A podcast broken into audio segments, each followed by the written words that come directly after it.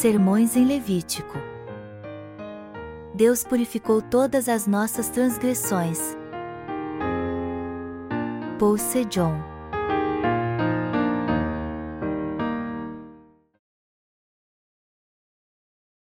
O que é o verdadeiro Evangelho? Levítico 1, 1, 9 Chamou o Senhor a Moisés e, da tenda da congregação, lhe disse: Fala aos filhos de Israel e dize-lhes: Quando algum de vós trouxer oferta ao Senhor, trareis a vossa oferta de gado, de rebanho ou de gado miúdo. Se a sua oferta for holocausto de gado, trará macho sem defeito, à porta da tenda da congregação o trará, para que o homem seja aceito perante o Senhor. E porá a mão sobre a cabeça do holocausto, para que seja aceito a favor dele, para a sua expiação. Depois, imolará o novilho perante o Senhor, e os filhos de Arão, os sacerdotes, apresentarão o sangue e o aspergirão ao redor sobre o altar que está diante da porta da tenda da congregação. Então, ele esfolará o holocausto e o cortará em seus pedaços. E os filhos de Arão, o sacerdote, porão fogo sobre o altar e porão em ordem lenha sobre o fogo.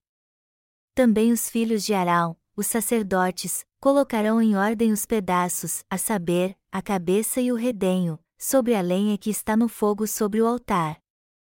Porém as entranhas e as pernas, o sacerdote as lavará com água, e queimará tudo isso sobre o altar, é holocausto, oferta queimada, de aroma agradável ao Senhor. Hoje à noite eu quero responder à seguinte pergunta: O que é o Evangelho? Já faz três dias que estou em Seul e só hoje tirei um tempo para ir às compras. Eu devo estar parecendo cansado depois de andar tanto. Quando era garoto, eu ouvia dizer que era preciso pagar para olhar para os arranha-céus de Seul, e por isso não parava na frente de nenhum deles. É claro que era uma brincadeira, mas para um menino inocente parecia que era verdade. Então eu não olhava para prédio algum. Eu ficava com medo de fazer isso e alguém chegar perto de mim e me pedir dinheiro, dizendo: Para que andar você está olhando? Você tem ideia de quanto custa olhar para um andar? Mas depois eu descobri que não precisava pagar para olhar para os arranha-céus. Então eu ficava olhando para ver qual era o maior edifício de Seul e encontrei um que tinha 63 andares, e eu contei cada andar de baixo até em cima. Eu fiquei até tonto quando fiz isso. Hoje eu tenho plena certeza de que o Senhor apagou todos os meus pecados. Esta noite eu desejo que nosso coração e nossa mente estejam em Deus, para vermos o que é realmente o verdadeiro Evangelho. Nestes últimos dias vemos que muitas pessoas creem em Jesus como seu Salvador. E sabemos que muitas delas pregam somente o caminho da cruz para a salvação. Por isso que muitos que possuem uma fé sim dizem que não têm pecado. O problema, porém, é que seus pecados continuam intactos no seu coração, embora eles creiam em Jesus como seu Salvador. Muitos cristãos acreditam que passaram seu pecado original para Jesus quando creram nele como seu Salvador, mas que seus pecados pessoais continuam intactos em seu coração. O maior problema que os cristãos atuais enfrentam é que, embora creiam em Jesus, seu coração continua com pecado. Então surge a questão: está correto os cristãos terem um coração pecaminoso, já que creem em Jesus? Claro que não. Se algum deles ainda tem pecado no coração, é evidente que sua fé em Jesus está errada. E com base na Bíblia eu posso provar como esta situação é séria. Eu quero falar sobre este assunto agora porque muitos não compreendem Jesus e creem nele de forma errada. Por esta razão é que vou explicar o que é o verdadeiro Evangelho. Eu tenho certeza que alguns de vocês sabem que os cristãos usam outros significados para a palavra Evangelho. E estou certo de que todos vocês sabem o significado desta palavra. O que é Evangelho então? Muitas igrejas e pastores deste mundo organizam eventos de avivamento e fazem muita propaganda deles. A ordenança do Senhor é que preguemos o Evangelho até os confins da terra. por isso que alguns líderes cristãos fazem eventos de avivamento com o propósito de tornar sua cidade um lugar santo. Eles fazem com que seus membros evangelizem toda a cidade para trazer santificação a ela. Certa vez eu vi um cartaz de um evento de avivamento que dizia: Vamos trazer a presença de Cristo a este lugar. Quase todos os líderes cristãos atuais fazem com que seus membros preguem o Evangelho de Cristo, propaguem seu reino até os confins da terra, invoquem as bênçãos do Senhor e outras coisas mais para converter os ímpios. Mas a grande questão é se eles sabem realmente o que é pregar o Evangelho como os servos de Deus pregaram antes. Infelizmente, poucos que estão pregando o Evangelho sabem o que ele significa realmente. Apesar de haver muitos cristãos hoje em dia, são poucos os que sabem de fato o sentido da palavra Evangelho quando a usam. Jesus diz em Mateus 7 horas e 21 minutos: Nem todo o que me diz, Senhor, Senhor, entrará no reino dos céus, mas aquele que faz a vontade de meu Pai, que está nos céus. O que o Senhor quer dizer aqui com aquele que faz a vontade do meu Pai? Deus fez algo ao enviar seu Filho a esta terra, e o Evangelho é justamente isso. O Evangelho é a obra que o Senhor fez para salvar o homem do pecado, mas poucos sabem disso ou creem nisso de modo correto. Quem é que faz a vontade do Pai então? Os que creem de coração que Ele apagou todos os pecados do mundo de uma vez por todas ao enviar seu Filho a esta terra e, por sua vez, pregam este Evangelho. Deus salvou o homem dos seus pecados ao enviar seu Filho e o Espírito Santo. Foi assim que ele nos deu a certeza da salvação. E todo aquele que crê e prega esta salvação é que faz a vontade do Pai. E a vontade do Pai é que o homem creia em Jesus como seu Salvador e não tenha mais pecado no coração. Mas infelizmente muitos não sabem disso. É muito importante entendermos primeiro a raiz etimológica do verdadeiro Evangelho. O significado da palavra Evangelho em grego. Evangelho significa boas novas e está intimamente ligado à palavra dunamis, que significa dinamite. Quando lemos o Antigo Testamento, vemos que o povo de Israel travou muitas batalhas. Por diversas vezes Israel foi invadido por nações vizinhas. Numa dessas ocasiões, a Síria invadiu Samaria com um grande exército e sitiou a cidade. E como o exército da Síria era muito poderoso, os israelitas não tinham condições de sair e enfrentá-los em campo aberto. Então eles se refugiaram dentro da cidade com medo e começou a faltar alimento. A cada dia a situação dentro da cidade ficava pior e houve uma grande fome. Como as tropas sírias haviam cercado a cidade e impedido a entrada de alimentos, o povo de Israel só comeria se seu exército saísse para a batalha ou se rendesse. Ao lermos 2 Reis 6, 24 e 33 e 7, 1, 20, vemos que naqueles dias havia quatro leprosos que ficavam na porta da cidade da Samaria. E por mais que a cidade estivesse em guerra, mesmo assim eles não puderam se refugiar dentro dela, eles eram mendigos que viviam fora da cidade e sobreviviam de esmolas. Estes quatro leprosos que eram párias da sociedade também sofreram com a guerra e foram atingidos pela fome. Como não havia alimento, eles viram que não adiantava nada ficar onde estavam, pois morreriam de fome. Vendo então que morreriam de fome ou pelas mãos dos sírios, eles resolveram arriscar e se entregar a eles. Então entraram sorrateiramente no acampamento sírio esperando ser poupados e ainda conseguir algo para comer. Mas quando chegaram ao acampamento do inimigo, viram que todos os sírios haviam fugido. Então os leprosos entraram no acampamento, saciaram sua fome e perceberam que seriam punidos se não corressem para contar essa notícia maravilhosa em Samaria. E foi isso mesmo que eles fizeram. O povo na cidade, passando fome, morrendo de medo do inimigo e sabendo que morreria, se regozijou ao ouvir as boas novas trazidas pelos leprosos. Então foram correndo ao acampamento sírio, pegaram tudo o que havia ali e saciaram sua fome. Este é o Evangelho, as boas novas e a dinamite que a Bíblia fala. todos que vivem neste mundo têm pecado no coração e com certeza morrerão por causa deles.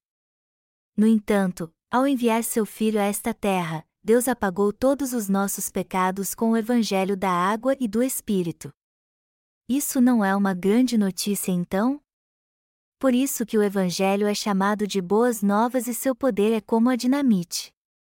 Já que somos seres humanos, todos nós somos pecadores aos olhos de Deus, e por isso deveríamos ser condenados e lançados no inferno.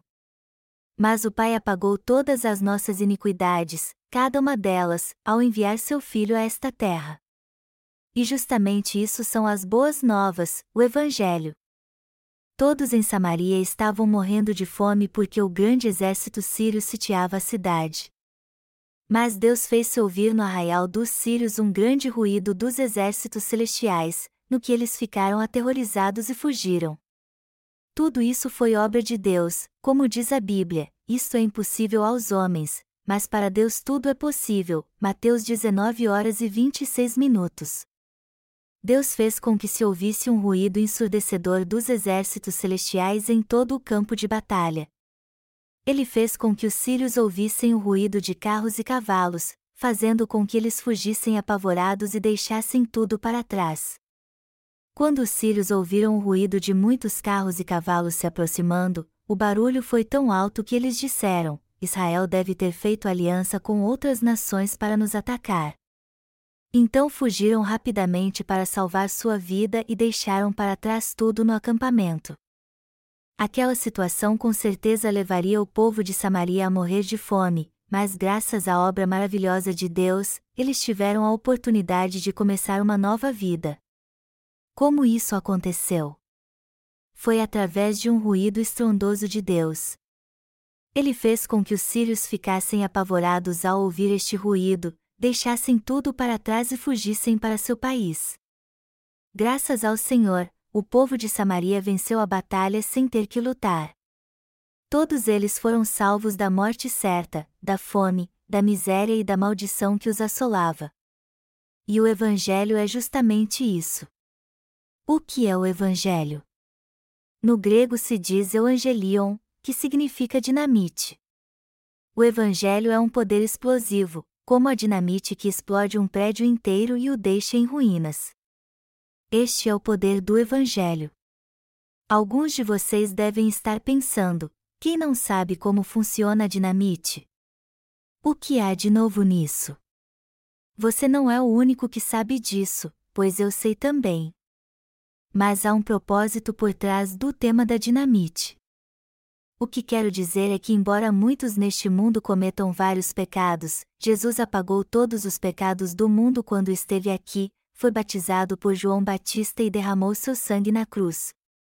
O problema é que, apesar disso, muitos ainda têm pecado no coração, embora creiam em Jesus. E o que este problema revela?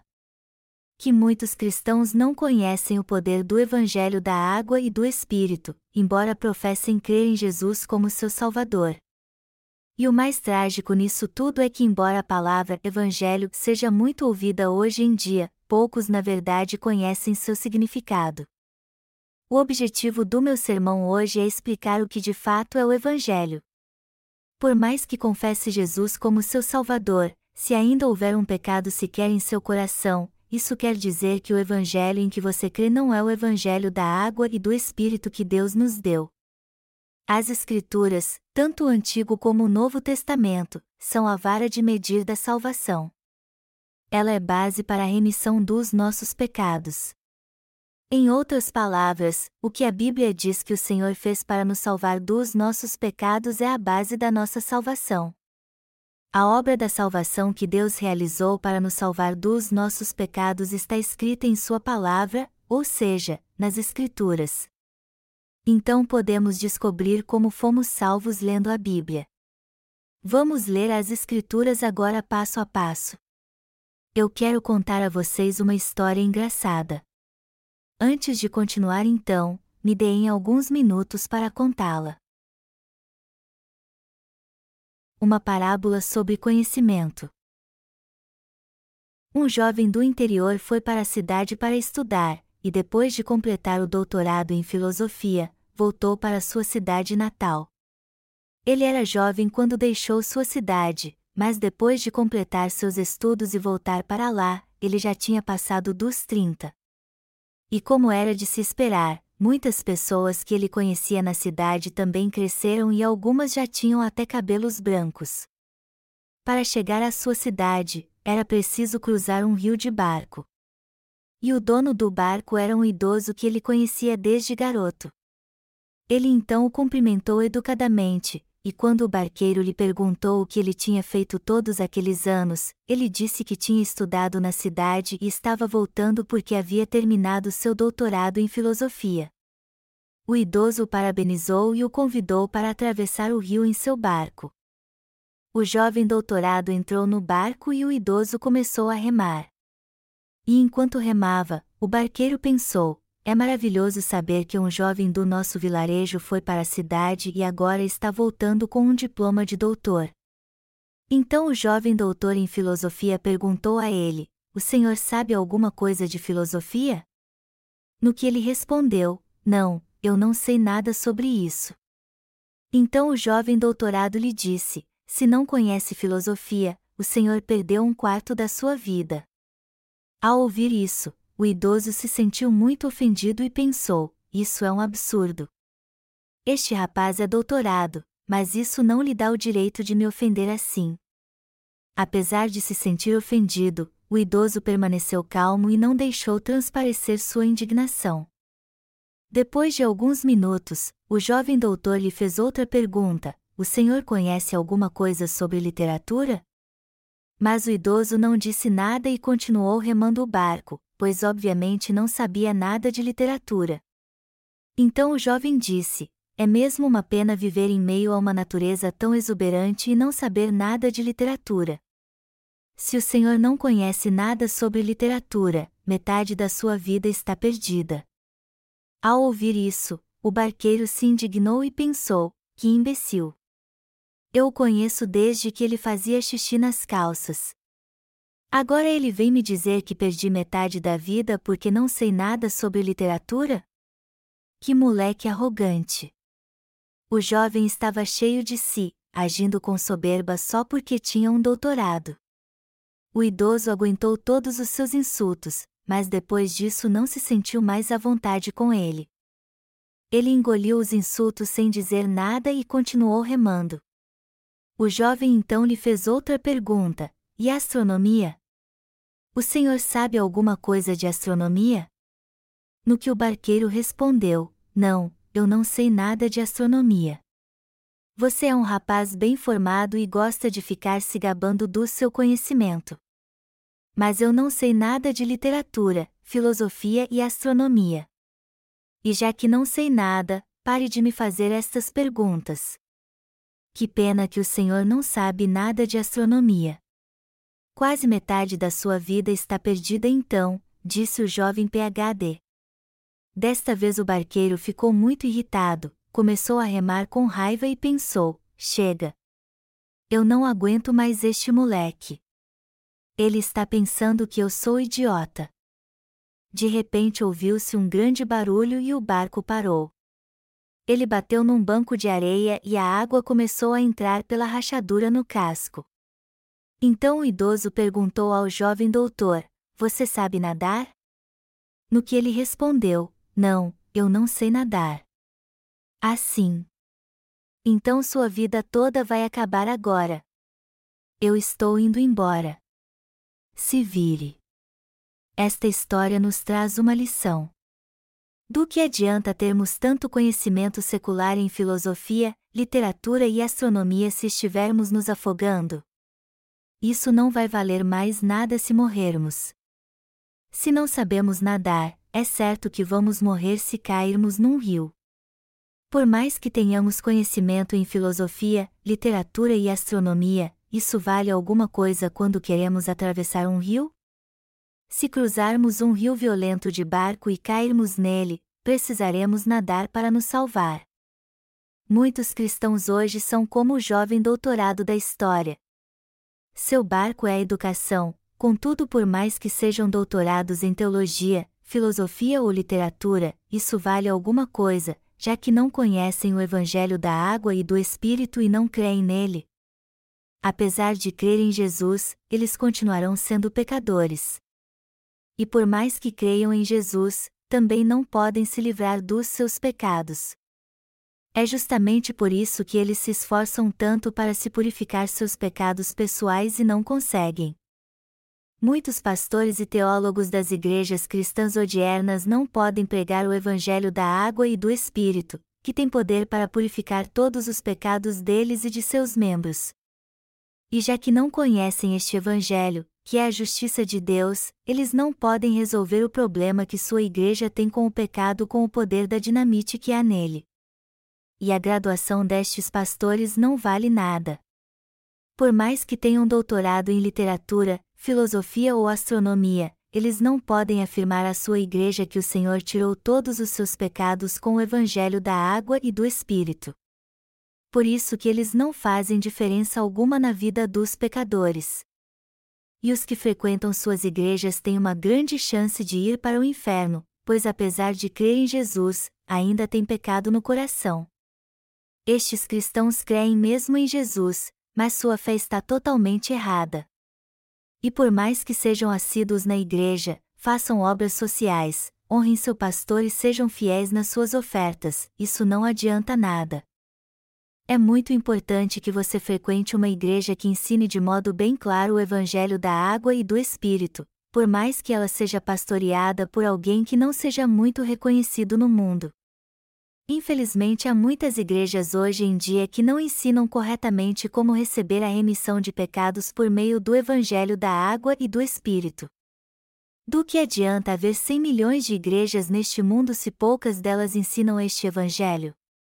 Isso é o mesmo que se ter inúmeros médicos, mas nenhum deles poder curar os enfermos. Do que adianta ter tantos médicos então?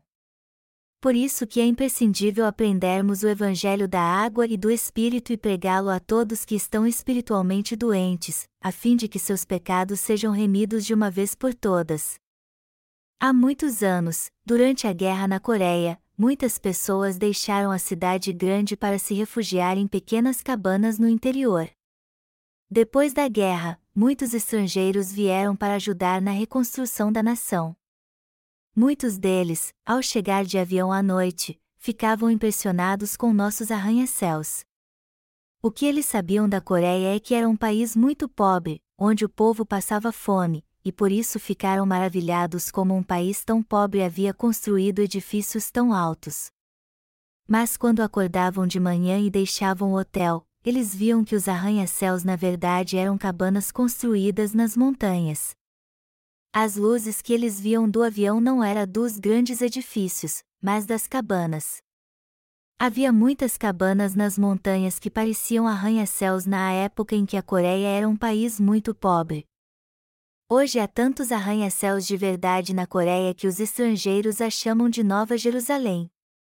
O cristianismo cresceu tanto aqui que seus líderes hoje afirmam que a Coreia tem o dever de evangelizar o mundo.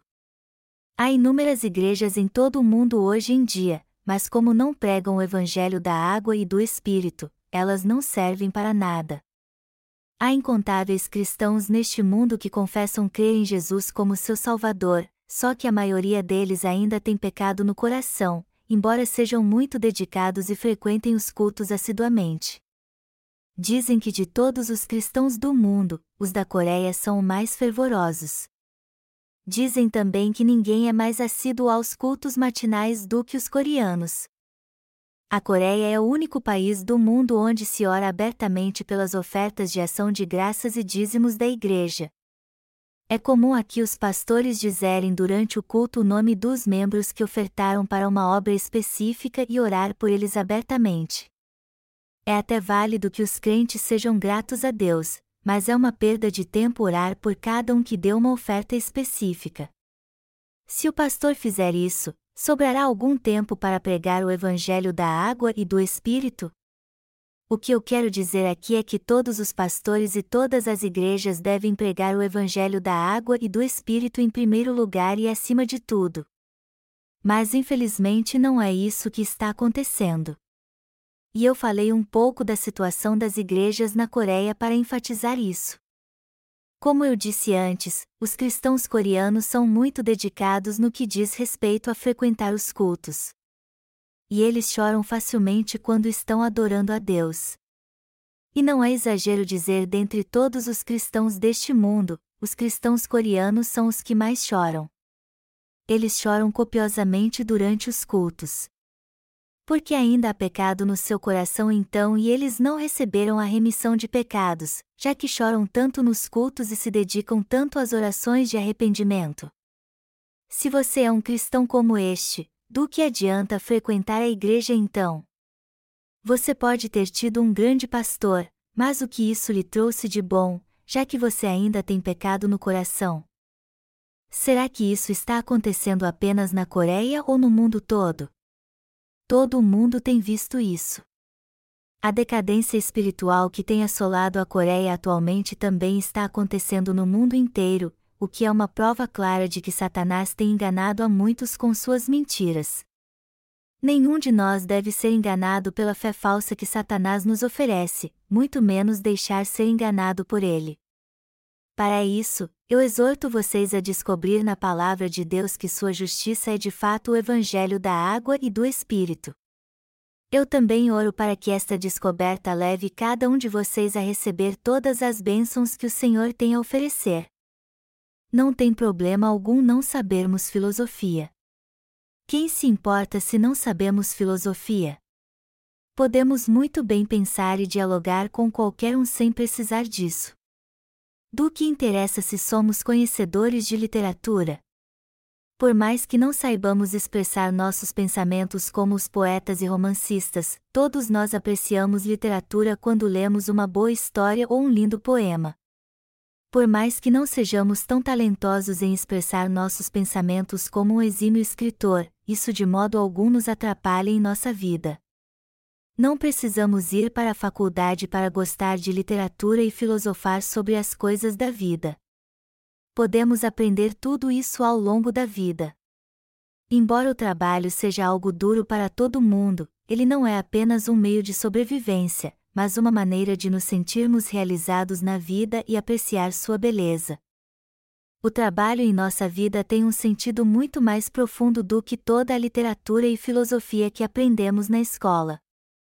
Por mais que não possamos expressar nossos sentimentos em palavras, isso não significa que não temos conhecimento de literatura. E de astronomia? Você acha que não sabemos nada de astronomia? Eu estou certo de que quando éramos crianças, muitos de nós olhávamos para o céu nas noites de verão e contávamos as estrelas até ficar com sono. Muitos de nós conhecem o nome de pelo menos uma constelação, como a Via Láctea. Então não somos totalmente ignorantes em relação à astronomia. Além do mais, ninguém precisa ser um expert em astronomia para viver. Afinal de contas, o jovem doutorado da história, depois de insultar o barqueiro com seu conhecimento e fazê-lo parecer um homem ignorante, descobriu que não adiantou nada saber literatura ou filosofia quando o barco estava afundando e ele ia se afogar por não saber nadar. O que aconteceria àquele jovem se o barqueiro não o salvasse? Ele teria se afogado. Assim como é de conhecimento de todos que precisamos saber nadar para sobrevivermos nas águas, temos que conhecer o Evangelho da Justiça de Deus revelado em Sua palavra, ou seja, o Evangelho da água e do Espírito, para recebermos a salvação. Também temos que crer nele. Tudo o que temos a fazer então é ler ambos os testamentos, descobrir exatamente como Deus nos deu a remissão de pecados e a sua justiça, e crer em toda a Escritura. Só poderemos ser salvos se crermos no que a Bíblia diz a respeito da justiça da salvação, pela qual Deus nos salvou de todos os pecados do mundo, e entender como a lei da salvação se aplica a nós. Quando estamos nos afogando, só importa o que vamos fazer para nos salvar, mesmo que tenhamos que nadar cachorrinho. Algumas pessoas desprezam o estilo cachorrinho e dizem que ele é horrível, mas quem está se afogando não pode se dar ao luxo de pensar assim. Vamos ver agora o que diz Levítico 1, 9. Vamos analisar agora os estatutos e a lei da salvação que Deus criou. Levi era um dos doze filhos de Jacó e seu nome significa unidade.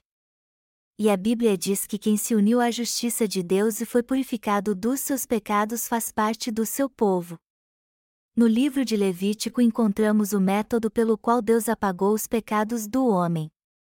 Está escrito em Levítico 1, 4: Chamou o Senhor a Moisés e, da tenda da congregação, lhe disse: Fala aos filhos de Israel e dize-lhes: Quando algum de vós trouxer oferta ao Senhor, trareis a vossa oferta de gado, de rebanho ou de gado miúdo. Se a sua oferta for holocausto de gado, trará macho sem defeito, a porta da tenda da congregação o trará, para que o homem seja aceito perante o Senhor.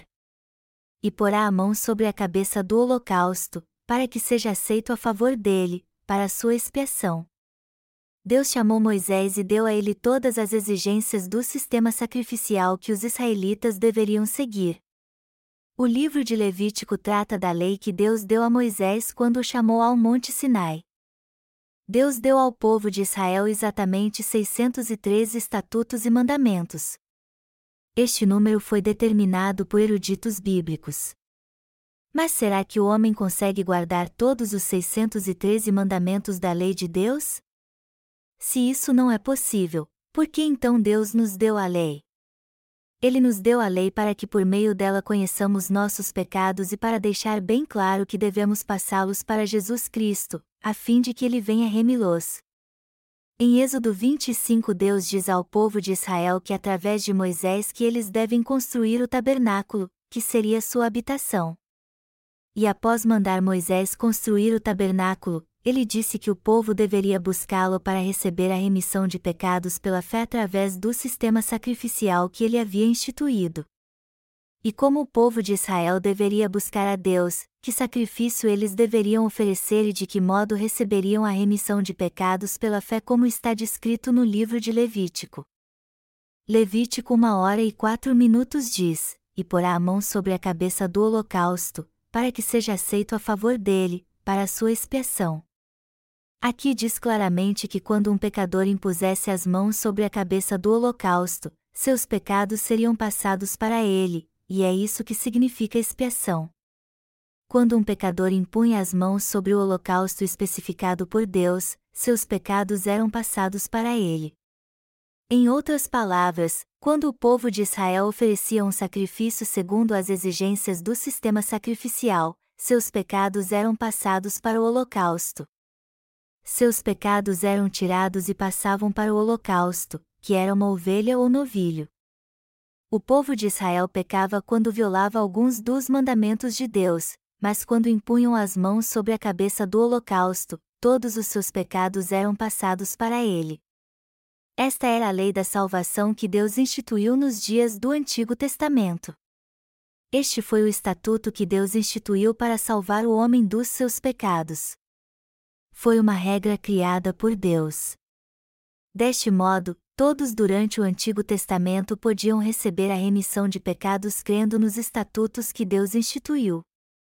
Até os sacerdotes, que eram os líderes do povo de Israel no Antigo Testamento, não conseguiam viver segundo a lei de Deus e pecavam contra ele. Então tinham que oferecer um bode, novilho ou ovelha como sacrifício a Deus e passar seus pecados para ele pela imposição de mãos. Todo aquele que quisesse receber a remissão de pecados tinha que reconhecer seus pecados e confessá-los primeiro. Quem cometia pecado contra Deus tinha que impor as mãos sobre a cabeça do holocausto, passar seus pecados para ele e confessar: Senhor, foram estes os pecados que cometi. Eu também adorei outros deuses. Assim a pessoa passava seus pecados para o holocausto e não precisava mais morrer por causa deles. O holocausto, por sua vez, tinha que morrer no lugar do pecador. A pessoa então degolava o animal e dava seu sangue para o sacerdote. Este o passava nas quatro pontas do altar de ofertas queimadas e derramava o resto no chão, na base do altar. Após aspergir o sangue nas quatro pontas do altar de ofertas queimadas, o sacerdote cortava o animal em pedaços, punha sua cabeça e sua gordura no altar, e queimava tudo como oferta a Deus. Esta era a oferta queimada. A Bíblia diz que o cheiro da carne queimada do holocausto era como aroma suave ao Senhor.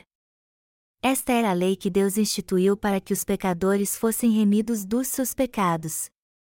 Mas para receber a remissão de pecados, todos tinham que oferecer um sacrifício a Deus, e este sacrifício tinha que ser oferecido de acordo com as exigências da lei de Deus.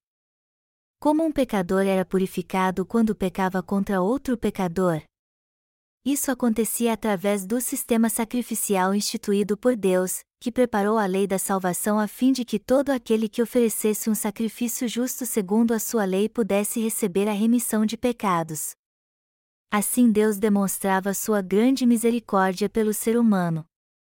Ele permitia que todo aquele que oferecesse um sacrifício de fé, de acordo com exigências do sistema sacrificial que ele instituiu, recebesse a remissão de pecados. A remissão de pecados dos sacerdotes. De que modo Deus prometeu que apagaria os pecados dos sacerdotes quando eles pecassem? Vamos ler Levítico 4, 1, 4. Disse mais o Senhor a Moisés: Fala aos filhos de Israel, dizendo: Quando alguém pecar por ignorância contra qualquer dos mandamentos do Senhor, por fazer contra algum deles o que não se deve fazer, se o sacerdote ungido pecar para escândalo do povo, oferecerá pelo seu pecado um novilho sem defeito ao Senhor, como oferta pelo pecado. Trará o novilho à porta da tenda da congregação, perante o Senhor, porá a mão sobre a cabeça do novilho e o imolará perante o Senhor. Deus diz aqui que quando um sacerdote pecava, ele tinha que oferecer um novilho sem defeito como sacrifício. E quando ele fazia isso no tabernáculo, era indispensável que ele também impusesse as mãos sobre a cabeça do holocausto. Deus deixa bem claro aqui que o sacerdote tinha que impor as mãos sobre a cabeça do animal antes de oferecê-lo a ele somente Arão e seus descendentes eram sacerdotes. E Deus ordenou que quando eles pecassem e trouxessem culpa sobre o povo, eles tinham que oferecer um animal por seus pecados a fim de pagar o preço por eles. E o sacrifício tinha que ser um novilho sem defeito, segundo Deus exigia. Deus também disse que o sacerdote não podia deixar de impor as mãos sobre a cabeça do holocausto para passar seus pecados para ele. Só assim o salário do pecado era pago com a morte do holocausto. Podemos ver claramente aqui a lei da salvação que Deus instituiu para os justos e seus retos princípios. A primeira coisa que um sacerdote tinha que fazer para receber a remissão de pecados era impor as mãos sobre a cabeça de um novilho. Ele tinha que fazer isso para passar seus pecados para o animal. A imposição de mãos tem o seguinte sentido espiritual na Bíblia: passar, transferir, enterrar. Até hoje, se você permitir que um endemoninhado imponha as mãos sobre sua cabeça e ore por você, os demônios que estão nele passarão para você. É isso que acontece em reuniões de oração e nas igrejas pentecostais, que não passam de seita. Muito tempo atrás, o irmão Brochun Kim foi a uma dessas reuniões de oração, e quando o dirigente do culto impôs as mãos sobre sua cabeça, seus olhos saltaram. Isso é a prova de que o dirigente estava endemoninhado. Mas por que os olhos do irmão Kim saltaram desse jeito? Ele é um robô. Algo está errado quando os olhos de alguém saltam assim. E está é a prova de que o dirigente daquele culto estava endemoninhado, que um espírito maligno passou para o irmão Kim quando ele impôs as mãos sobre sua cabeça. A primeira coisa que o sacerdote tinha que fazer para ser salvo dos seus pecados era trazer um animal sem defeito e impor as mãos sobre sua cabeça antes de oferecê-lo a Deus em holocausto. Segundo, ele tinha que derramar o sangue do animal, passá-lo nas quatro pontas do altar de ofertas queimadas, e depois derramar o resto no chão. Era assim que ele orava: Senhor, eu pequei e trouxe culpa ao povo de Israel. Agora então eu imponho as mãos sobre o holocausto e passo meus pecados para ele. Sei que, segundo a tua lei, eu teria que morrer por causa dos meus pecados, mas tu preparaste um holocausto para levá-los. Obrigado por este sacrifício, Senhor. Ao invés de morrer, eu trago a ti um novilho e passo meus pecados para ele impondo as mãos sobre sua cabeça segundo os estatutos que tu instituíste para que eu recebesse a remissão de pecados. Aqui está o sangue do animal que morreu em meu lugar. Depois disso, o sacerdote cortava o animal em pedaços, o colocava sobre o altar de ofertas queimadas e o oferecia a Deus segundo as exigências do sistema sacrificial instituído por ele. Era assim que o sacerdote oferecia sacrifício para a remissão dos seus pecados. No décimo dia do sétimo mês, no dia da expiação, o sumo sacerdote primeiro sacrificava um novilho pelos seus pecados e da sua família segundo as exigências do sistema sacrificial instituído por Deus. Quando oferecia este sacrifício, ele passava o sangue do animal nas pontas do altar de incenso dentro do lugar santo e aspergia o resto sobre a arca da aliança, que também é conhecida como propiciatório. O número 7 é o número de Deus. E neste dia, o sumo sacerdote podia ter certeza que seus pecados e os da sua família haviam sido remidos por Deus e dizia: Senhor, eu tinha que morrer por causa dos meus pecados, mas este animal levará todos eles, pois seu sangue será derramado e ele morrerá em meu lugar. Olhe para este sangue, Senhor. Do mesmo modo, as ofertas que damos a Deus têm que estar de acordo com as exigências do sistema sacrificial instituído por Ele. E não há outro modo de fazer isso. Recebemos a remissão de pecados conforme Deus determinou que os pecadores a recebam. Os sacerdotes tinham certeza que não havia mais pecado em seu coração quando diziam a Deus: Senhor, eu ofereci meu sacrifício segundo tu determinaste. Este animal morreu por mim. Olhe para o sangue dele. Era assim que os sacerdotes tinham a certeza no coração que haviam recebido a remissão de pecados. Amados irmãos, o que nos leva a receber a remissão de pecados não é maneira que nos sentimos em determinado momento da nossa vida. Ao contrário, somos salvos quando temos conhecimento e discernimento da justiça de Deus e do seu amor misericordioso. A remissão de pecados não é algo emocional, muito menos algo que sentimentos em nossa mente. Mais importante do que nossas emoções e consciência é o cumprimento do justo amor de Deus, pelo qual recebemos a remissão de pecados. Receber a remissão de pecados não é algo emocional, mas do coração. Se nossa consciência for culpada, não podemos receber a remissão de pecados. E o que aconteceria se houvesse pecado em nosso coração? Teríamos que pagar o salário por estes pecados. Melhor dizendo, teríamos que oferecer algum tipo de sacrifício por eles. Agora, se este salário fosse pago por alguém com seu sacrifício, nossa consciência estaria tranquila e nosso coração purificado de todos os pecados. Por isso que Deus ordenou que o sacerdote que pecasse oferecesse um novilho sem defeito, impusesse as mãos sobre sua cabeça, o degolasse e derramasse seu sangue, e o aspergisse sete vezes diante do lugar santo. Isso significa que só não temos pecado perante Deus quando oferecemos um sacrifício pelos nossos pecados, pois este sacrifício é a prova de que o animal sacrificado morreu em nosso lugar. A Bíblia diz que o sacerdote tinha que passar o sangue do holocausto nos pontas do altar de incenso. E todo sacerdote intercedia pelo povo.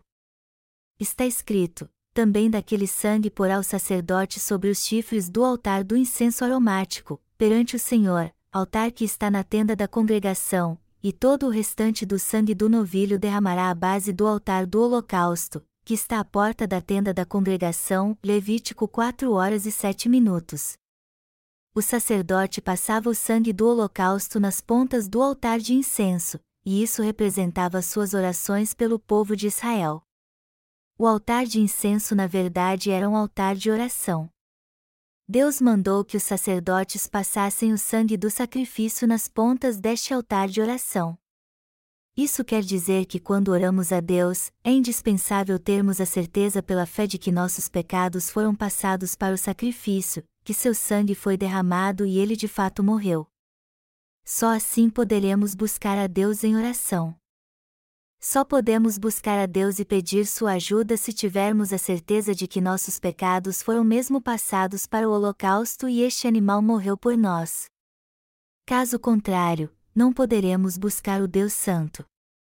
Sem esta certeza também, não podemos orar a Deus de modo correto, mal conseguiremos começar a oração e nem saberemos o que dizer. Por isso que o sacerdote era o representante do povo e tinha que orar por eles. E quando ele pecava e trazia culpa sobre o povo, ele tinha que oferecer um sacrifício a Deus para pagar pelo seu pecado, impor as mãos sobre a cabeça do holocausto, derramar seu sangue e oferecê-lo a Deus. Como eu já disse muitas vezes antes, todos estes estatutos foram instituídos por Deus. E quando cremos neles é que recebemos a remissão de pecados.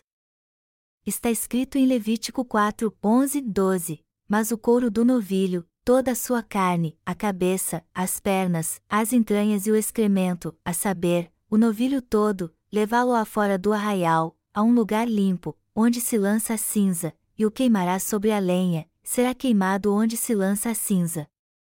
Deus diz aqui que o pelo do animal sacrificado tinha que ser tirada, seu corpo cortado em pedaços, todas as partes impuras e as entranhas removidas, e tudo isso deveria ser levado para fora do arraial e queimado e era ao norte do tabernáculo onde as partes impuras deveriam ser queimadas. As partes impuras do sacrifício deviam ser queimadas, enquanto sua gordura era retirada e queimada sobre o altar de ofertas queimadas.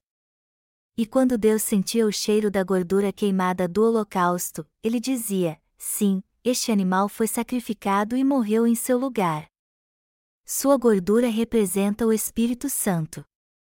E graças a ele recebemos a remissão de pecados quando pela fé oferecemos sacrifício a Deus segundo as exigências do sistema sacrificial descritos na palavra de Deus, como Deus determinou. Muitos pastores cristãos hoje em dia infelizmente tentam ensinar isso sem saber como Jesus Cristo tirou nossos pecados. Só que eles fazem isso não pela fé na justiça de Deus, mas numa falsa crença criada por eles mesmos a remissão de pecados de toda a congregação. O sistema sacrificial instituído por Deus também trazia purificação para toda a congregação de Israel, pois quando pecavam de igual modo, era assim que podiam purificar seus pecados. Vamos ler Levítico 4, 13, 21. Mas, se toda a congregação de Israel pecar por ignorância, e isso for oculto aos olhos da coletividade, e se fizerem, contra algum dos mandamentos do Senhor, aquilo que se não deve fazer, e forem culpados, e o pecado que cometeram for notório, então, a coletividade trará um novilho como oferta pelo pecado e o apresentará diante da tenda da congregação.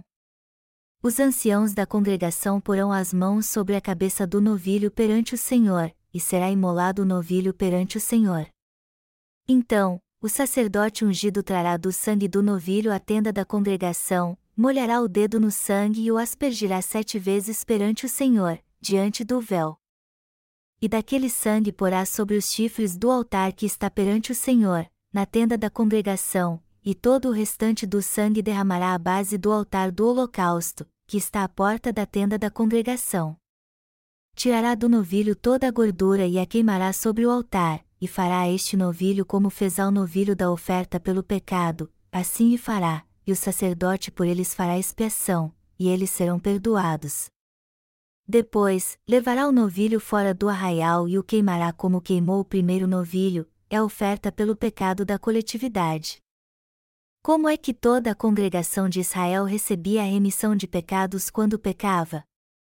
O sistema sacrificial provia uma purificação coletiva também, ou seja, Deus criou uma maneira específica para que todos os israelitas recebessem a remissão de pecados quando pecassem em conjunto.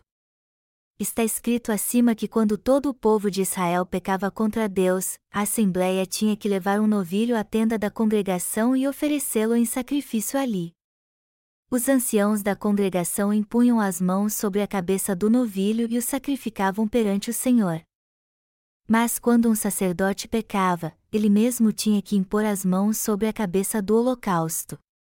Quando era a congregação que pecava, os anciãos do povo é que impunham as mãos sobre o holocausto, cada um segundo sua ordem, passava seus pecados para ele e o sacrificava a Deus segundo as mesmas exigências do sistema sacrificial que os sacerdotes tinham que cumprir. Era assim que toda a congregação de Israel recebia a remissão dos pecados que cometiam em conjunto. Era isso que diziam os anciãos quando impunham as mãos sobre o holocausto e confessavam os pecados da congregação: Senhor, todos nós pecamos. Nós cometemos idolatria, ferimos uns aos outros, fizemos tudo isso juntos. E o que acontecia depois que eles diziam isso e impunham as mãos sobre a cabeça do holocausto? O que eu disse que a imposição de mãos significa? Significa passar, transferir, e era assim que todos os pecados da congregação eram passados para o holocausto. Para onde então iam os pecados do povo quando os anciãos impunham as mãos sobre a cabeça do novilho? Eles eram passados para a cabeça do animal e ali permaneciam. A congregação então pegava o novilho que havia recebido seus pecados e o sacrificava a Deus. Depois o sangue deste animal era colocado numa vasilha. E quando ele era oferecido a Deus, toda a congregação recebia a remissão de pecados. Este sacrifício tinha que ser oferecido da mesma forma do que era oferecido pelo pecado dos sacerdotes.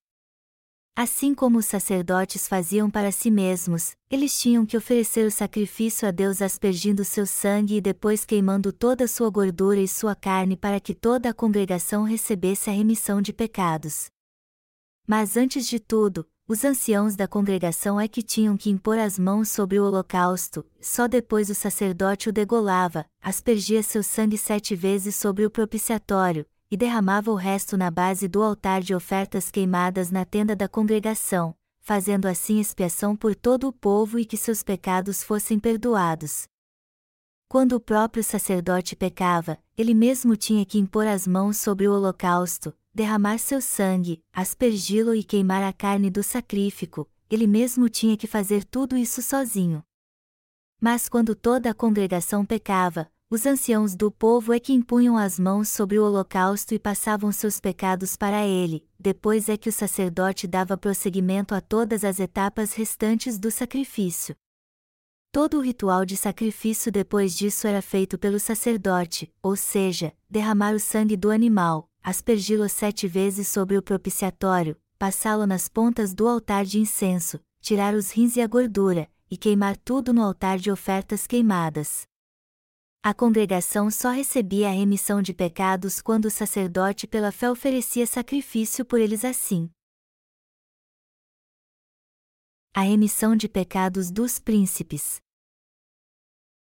Também havia um modo específico no sistema sacrificial para trazer remissão de pecados a todos os príncipes de Israel.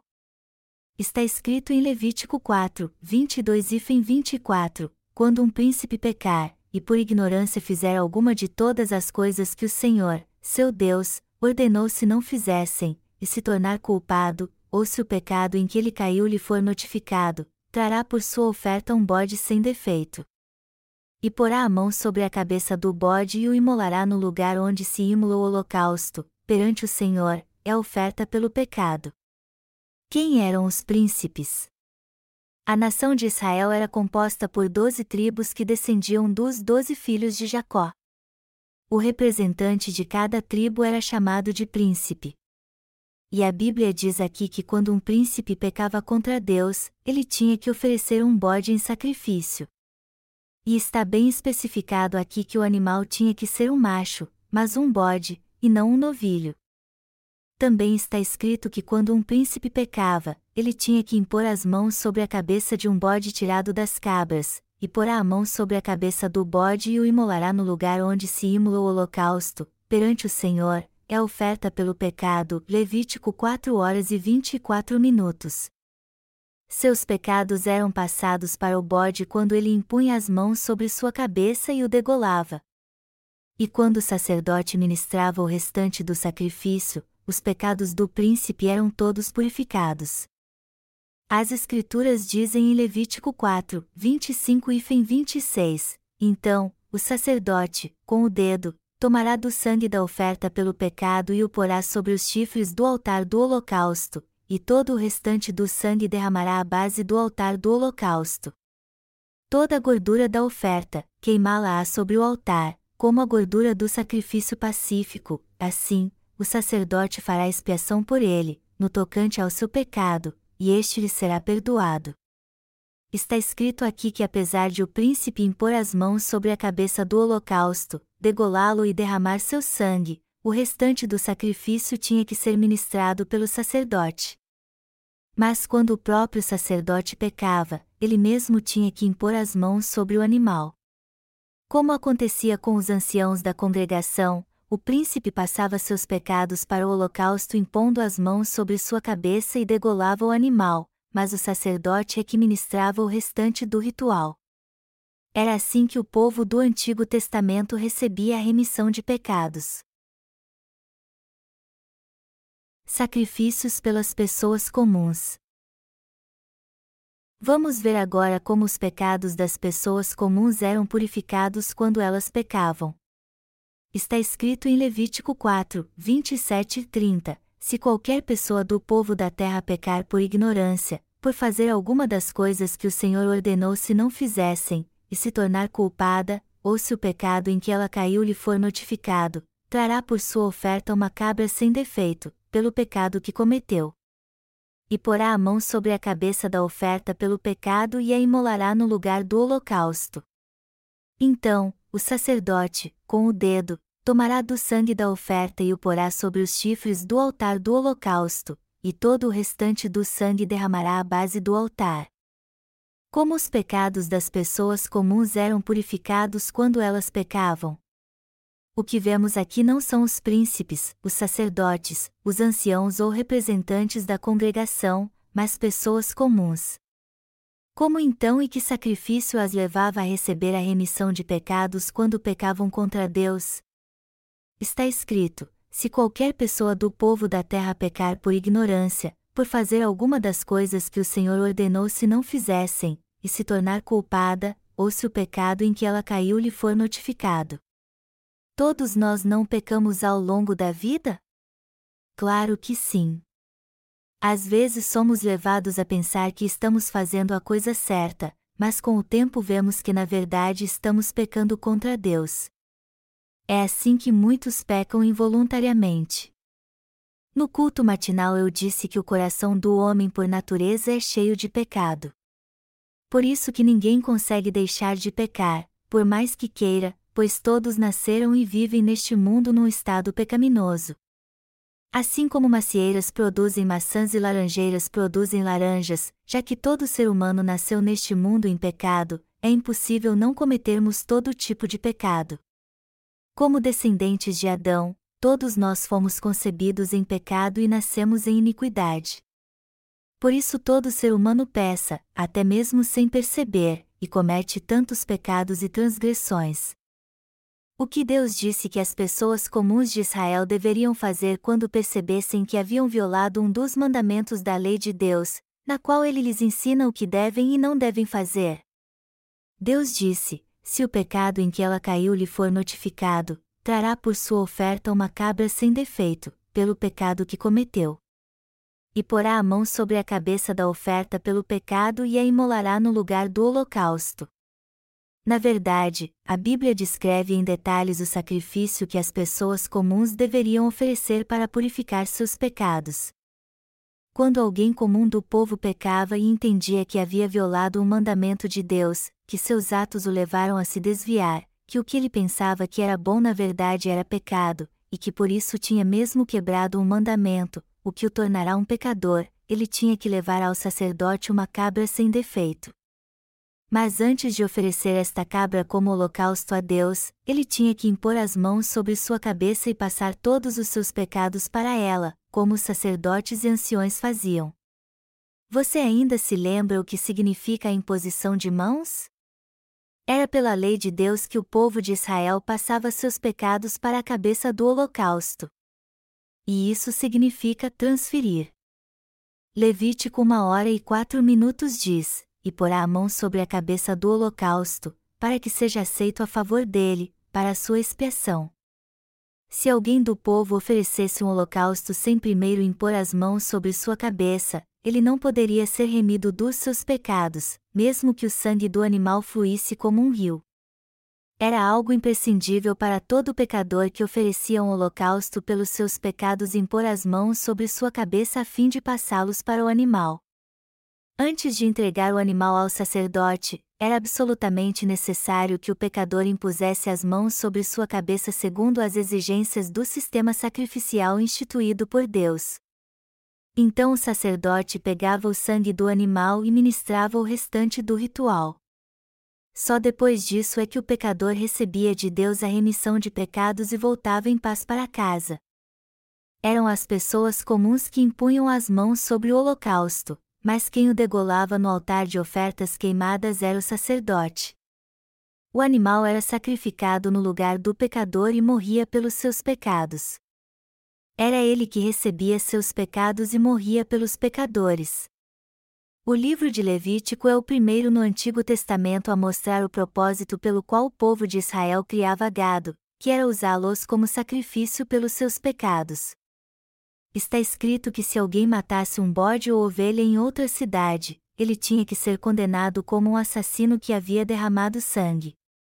Dentre os animais puros como ovelhas e bodes, todos que não tinham defeito eram usados pelo povo de Israel para a remissão dos seus pecados. Os israelitas ofereciam estes animais a Deus como propiciação pelos seus pecados. Eles passavam seus pecados para estes animais impondo as mãos sobre eles e, deste modo, eles eram degolados e condenados perante Deus. O povo de Israel usava gado como ovelhas e bodes para a purificação dos seus pecados com a permissão de Deus.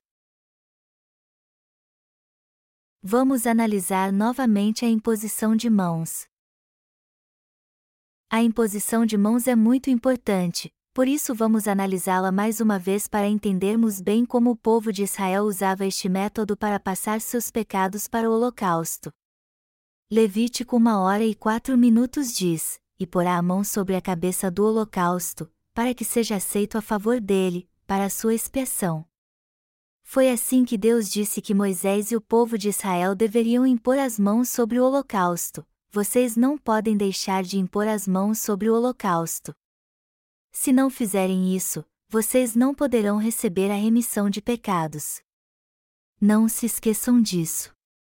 Foi este o estatuto do sistema sacrificial que Deus instituiu para que o povo de Israel recebesse a remissão de pecados.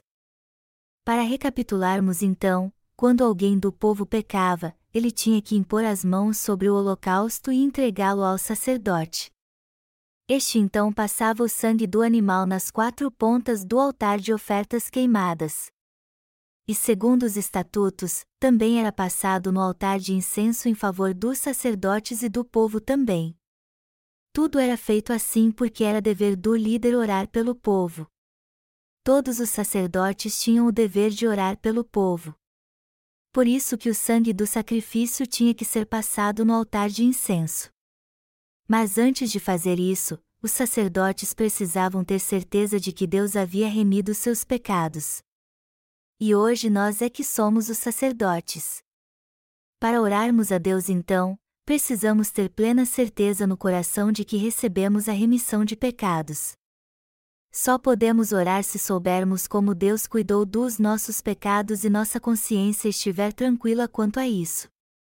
Nenhum de nós deve dizer que Jesus remiu nossos pecados só na cruz. Para que nossos pecados sejam todos apagados, precisamos crer que João Batista impôs mesmo a mão sobre Jesus antes de ele ser condenado à cruz. Só assim poderemos orar a Deus com a consciência tranquila. Deus disse que somente o sumo sacerdote faria expiação nos pontas do altar de incenso. E era neste altar onde ele orava a Deus, e era sobre suas pontas que Deus disse que se faria expiação. Quando isso era feito no décimo dia do sétimo mês, no dia da expiação, todos os pecados do povo de Israel eram apagados de uma vez e eles podiam estar na presença de Deus com a consciência tranquila. A remissão de pecados não é algo que recebemos todos os dias. Isso acontecia com o povo de Israel através do sistema sacrificial, mas Levítico 16 também diz que havia uma forma de receber a remissão dos pecados anuais. Este sacrifício do dia da expiação era uma figura da eterna remissão de pecados que seria dada a todos nós. Assim como o povo de Israel recebia a remissão dos pecados anuais através do sacrifício do dia da expiação no Antigo Testamento, Jesus Cristo ofereceu o eterno sacrifício por nós nos dias do Novo Testamento. E assim como os israelitas impunham as mãos sobre o holocausto no Antigo Testamento, João Batista também impôs as mãos sobre a cabeça de Jesus antes de batizá-lo. Este é o princípio do sistema sacrificial que Deus instituiu. Está escrito em Levítico 4, 30, 31. Então, o sacerdote, com o dedo, tomará do sangue da oferta e o porá sobre os chifres do altar do holocausto, e todo o restante do sangue derramará à base do altar. Tirará toda a gordura, como se tira a gordura do sacrifício pacífico, o sacerdote a queimará sobre o altar como aroma agradável ao Senhor, e o sacerdote fará expiação pela pessoa, e lhe será perdoado. Quando alguém do povo entregava um animal ao sacerdote após impor as mãos sobre sua cabeça, ele o degolava, derramava seu sangue e passava nas pontas do altar de ofertas queimadas. Neste altar o holocausto era queimado e oferecido a Deus. Em outras palavras, este era o lugar do julgamento dos pecadores. As quatro pontas do altar de ofertas queimadas. As pontas deste altar é um símbolo do livro das obras citado em Apocalipse. O livro das obras está no reino dos céus, enquanto o livro da consciência está no coração do homem. Então os pecados que cometemos estão sempre num lugar ou no outro, ou seja, na tábua do nosso coração ou no livro das obras, que está com Deus.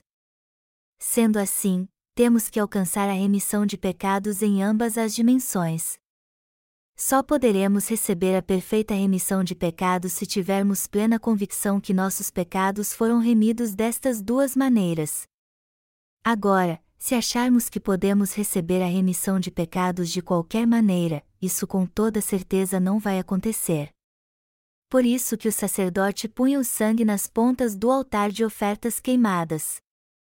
Apocalipse 20 horas e 12 minutos. Vi também os mortos, os grandes e os pequenos, postos em pé diante do trono. Então, se abriram livros.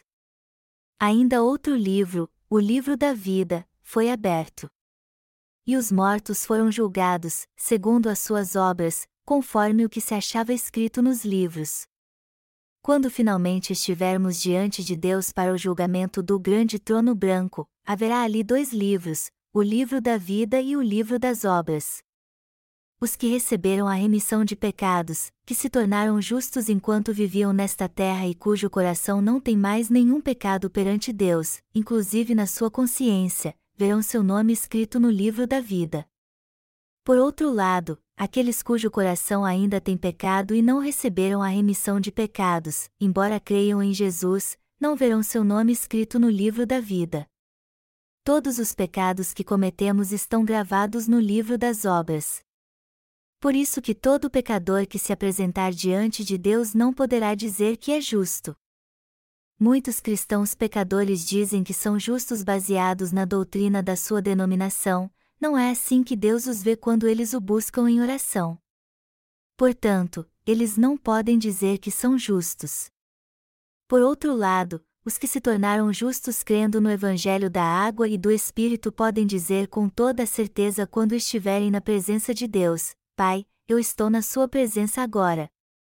Tu purificaste todos os meus pecados. Aleluia! Obrigado, Senhor. Assim como tu purificavas os pecados anuais do povo de Israel de uma vez por todas, fizeste a mesma coisa com os pecados eternos deste mundo quando foste batizado. Eu creio na tua justiça, creio que tu remiste meus pecados como tu disseste. Tu levaste meus pecados de uma vez por todas quando foste batizado por João Batista podemos chamar a Deus de Pai sem medo algum quando o buscamos em oração. Apesar de termos muitas falhas, nos alegramos por Jesus Cristo ter apagado todos os pecados deste mundo de uma vez ao ser batizado e derramado seu sangue. E também oramos a Ele com toda a confiança e alegria porque temos certeza do que Ele fez por nós. Quando os justos oram por Ele, pelos outros ou por algum propósito eles fazem isso com a certeza da salvação e da remissão de pecados. E isso é uma verdade na vida de todos que receberam de Deus a eterna remissão de pecados crendo no Evangelho da água e do Espírito. Amados irmãos, Deus disse que o povo de Israel passasse o sangue do holocausto nas pontas do altar de ofertas queimadas. E as pontas deste altar simbolizam o livro do juízo. E como todos os pecados estão escritos neste livro, Deus disse que os israelitas deveriam passar o sangue do sacrifício nas pontas do altar de ofertas queimadas, a fim de tornar justos os que fizessem isso pela fé. A vida da carne está no sangue, como está escrito no Antigo Testamento, porque a vida da carne está no sangue. Eu vou-lo tenho dado sobre o altar, para fazer expiação pela vossa alma, porquanto é o sangue que fará expiação em virtude da vida. Levítico 17 horas e 11 minutos. O versículo 14 diz: Portanto, a vida de toda a carne é o seu sangue, e por isso, tenho dito aos filhos de Israel: Não comereis o sangue de nenhuma carne, porque a vida de toda a carne é o seu sangue, qualquer que o comer será eliminado. Deus diz claramente aqui que a vida da carne está no sangue. Por isso que todos os pecadores tinham que oferecer a Deus um sacrifício específico e passar seus pecados para ele impondo as mãos sobre sua cabeça. O sacerdote então oferecia o sacrifício no lugar do pecador para purificar seus pecados, derramava o sangue do animal e o passava nas pontas do altar de ofertas queimadas.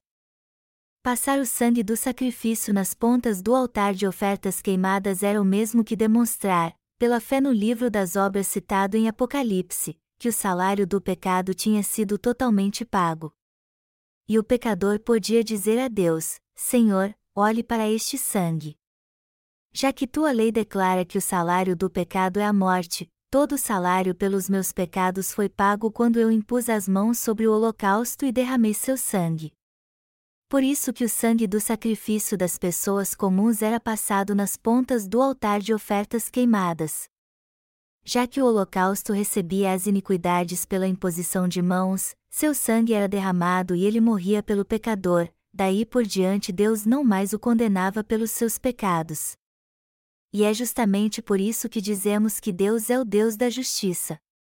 Apesar de ser um Deus rigoroso, também podemos dizer que Ele é um Deus justo e de misericórdia.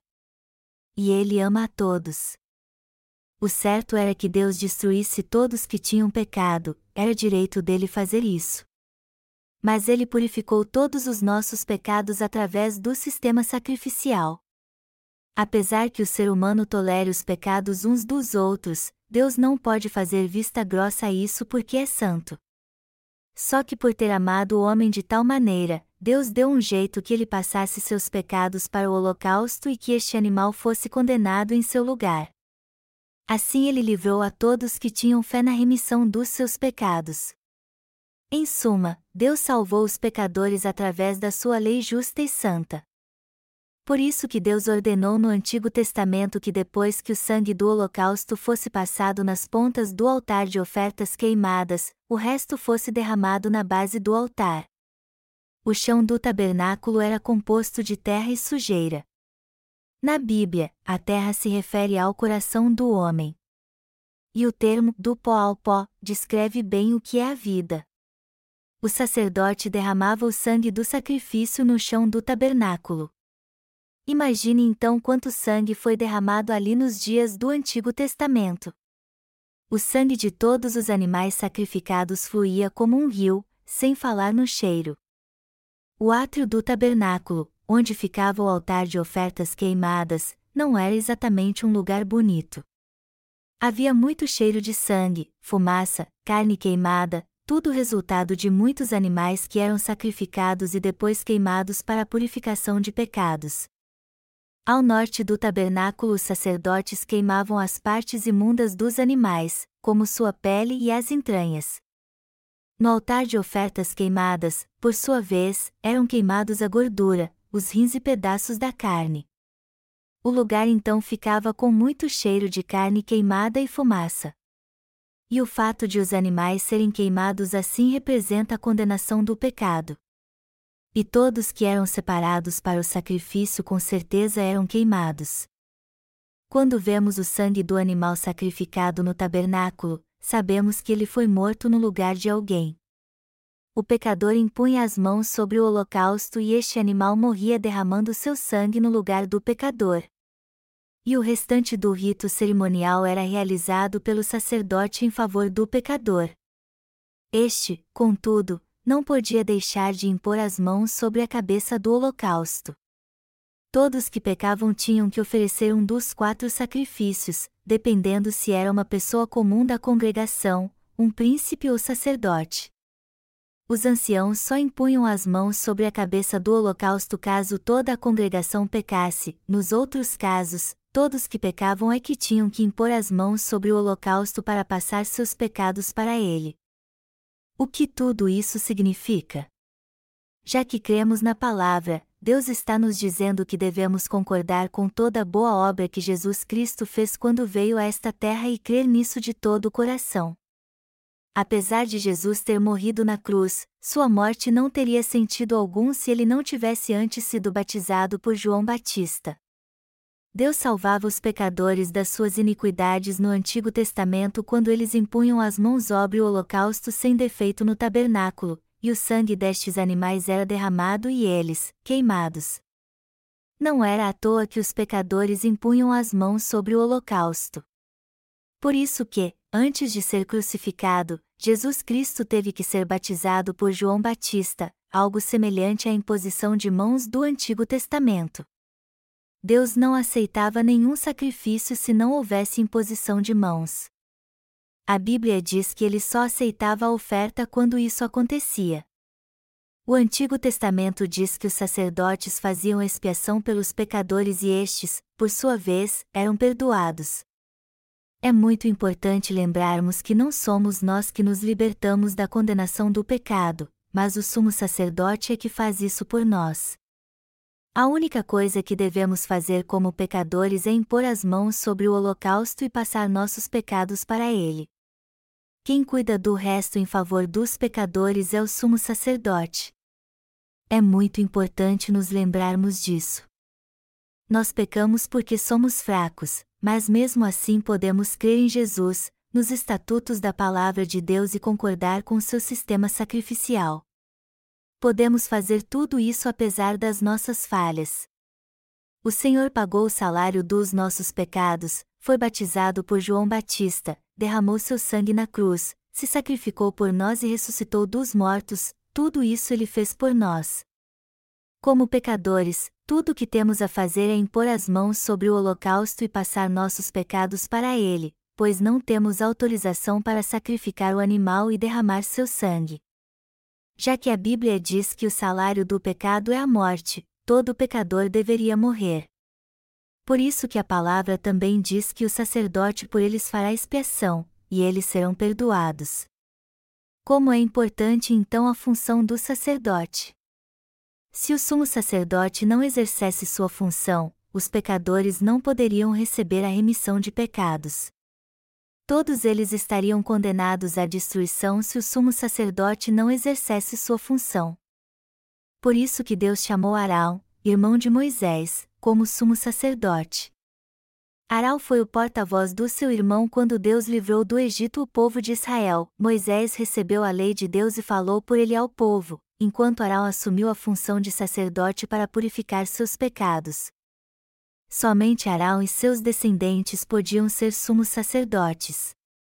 É muito importante entendermos muito bem que somente os descendentes de Arão podiam ser sumos sacerdotes.